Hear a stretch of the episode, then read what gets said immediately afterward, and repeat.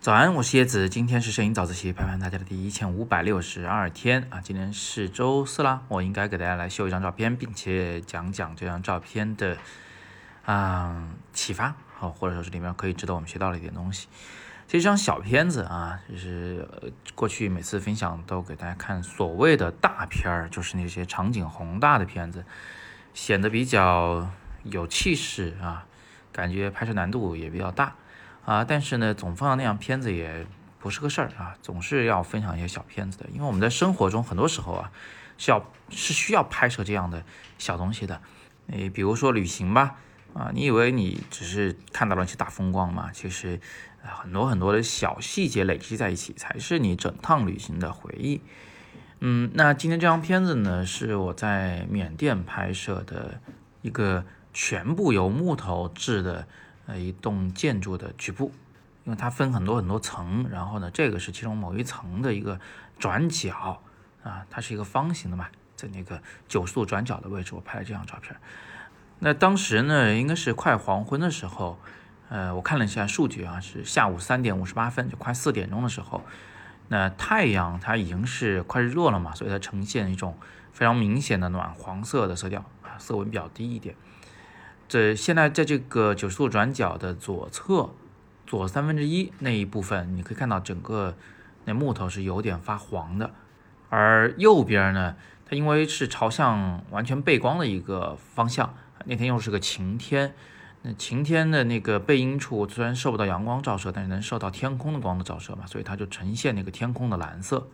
那这里有个前提啊，就是这个。建筑的木头，因为嗯年代比较久远，所以它其实不是那种什么棕红色的木头啊，它是一种接近于白色的啊，就是发灰的一种木头。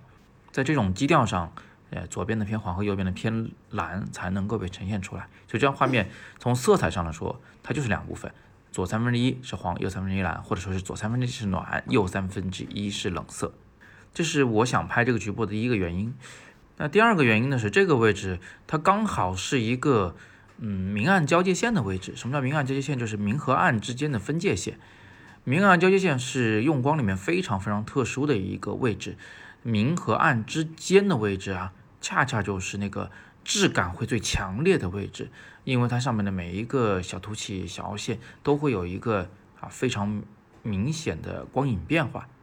所以质感就变得极其的强烈。那下次啊，当你想去拍一个说质感非常强烈的事物，你想强调这种质感的时候，比如说什么拍老树皮呀，拍一这个很多年被走来走去的人磨得光光滑滑的这个青石板路啊，啊，像这样的东西都应该是去拍它那个明暗交界线的位置会更明确，质感会更明显。所以这张照片其实就是在拍一个明暗交界线的位置啊，而且我把这个交界线放在了左三分之一处嘛。这是接近于黄金分割线的一个角度上。那第三呢，是你可以看到，就是我拍这张照片的时候，是用了一些小景深效果，把背景给拍模糊的。呃，因为它背后还有好几层的那个建筑物啊，呃，它比较高，所以呢，我是把它给模糊掉，来凸显出这一层的这个木雕。但是呢，嗯，我还是保证了从画面正中央到最左边和最右边啊，这些事物基本上都是清楚的。并不是说真的啊，只对在这个中央的，嗯，这个人物身上，然后它两旁的那些雕花也就全都模糊了，啊，这个就是说，就是我们玩这个小景深效果啊，看上去很高级，背景很模糊，像是很贵的相机拍的，但是玩这个效果的时候一定要克制克制，啊，一定要张弛有度，你要清楚从哪到哪儿，你得让它清楚起来，呃，而不是说一味的只是就是把除了焦点以外的所有事物都变得模糊。这个景深不能用太小。好，那我想说的就这么多啊。通过今天早自习呢，我们至少可以学到三点啊。第一点呢，是在日落时分，如果是晴天的话，那你呢只要拍到了事物的向阳面和背阴面这两个面同时都有，你就能够拍到冷暖互补的画面啊，是非常好看的。然后第二点呢，是想强调一个事物的质感，应该选择去拍它那个明与暗的。交界处就是明暗交界线的那个位置，呃，质感会更明显。第三点是小景深效果，就是背景虚化的这个效果，不能特别贪啊，应该是适可而止。该清楚的这个区域一定要让它全都清楚起来。好，那今天我们先讲这么多啊。今天讲的是比较基础知识。同样的啊，你如果想好好的在摄影上来入个门的话，欢迎你戳阅读原文来了解我为你录制的叶子的摄影入门课。那今天是摄影早自习陪伴大家的第一千五百六十二天，我是叶子，每天早上六点半，微信公众号“摄影早自习”，不见不散。